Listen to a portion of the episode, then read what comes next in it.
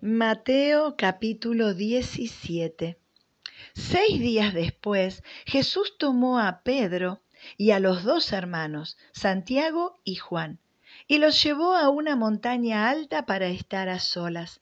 Mientras los hombres observaban, la apariencia de Jesús se transformó a tal punto que la cara le brillaba como el sol y su ropa se volvió tan blanca como la luz. De repente aparecieron Moisés y Elías y comenzaron a conversar con Jesús. Pedro exclamó, Señor, es maravilloso que estemos aquí. Si deseas, haré tres enramadas como recordatorios, una para ti, una para Moisés y la otra para Elías. No había terminado de hablar cuando una nube brillante los cubrió y desde la nube una voz dijo, Este es mi Hijo muy amado, quien me da gran gozo. Escúchenlo a él.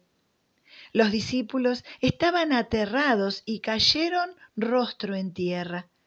Entonces Jesús se les acercó y los tocó. Levántense, les dijo, no tengan miedo.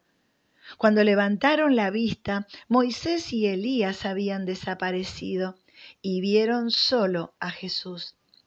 Mientras descendían de la montaña, Jesús les ordenó, no le cuenten a nadie lo que han visto hasta que el Hijo del Hombre se haya levantado de los muertos.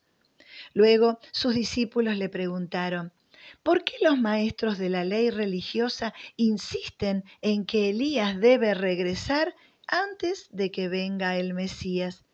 Jesús contestó, es cierto que Elías viene primero a fin de dejar todo preparado, pero les digo, Elías ya vino, pero no fue reconocido y ellos prefirieron maltratarlo.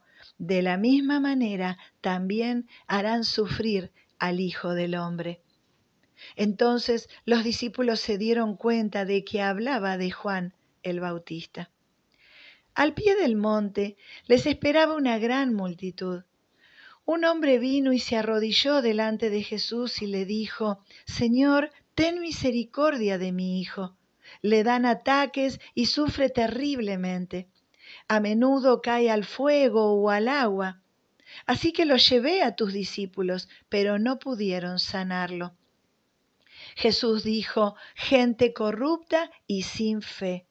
¿Hasta cuándo tendré que estar con ustedes? ¿Hasta cuándo tendré que soportarlos? Tráiganme aquí al muchacho.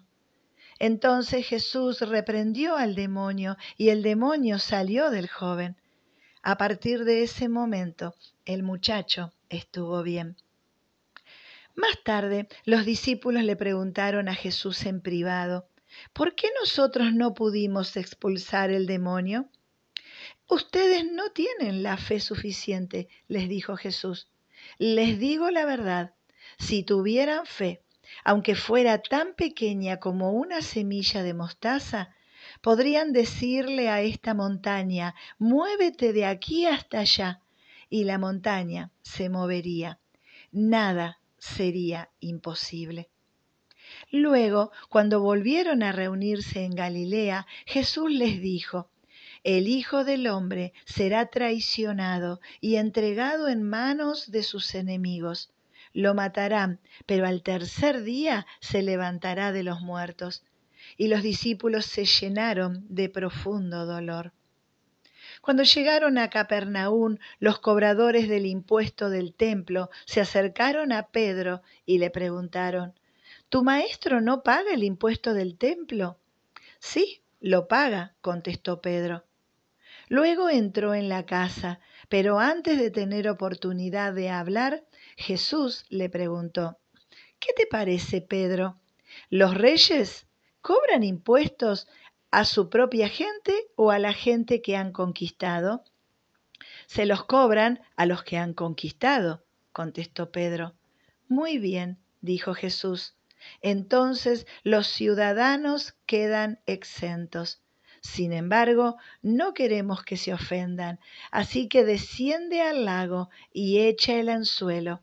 Abre la boca del primer pez que saques y allí encontrarás una gran moneda de plata. tómala y paga mi impuesto y el tuyo.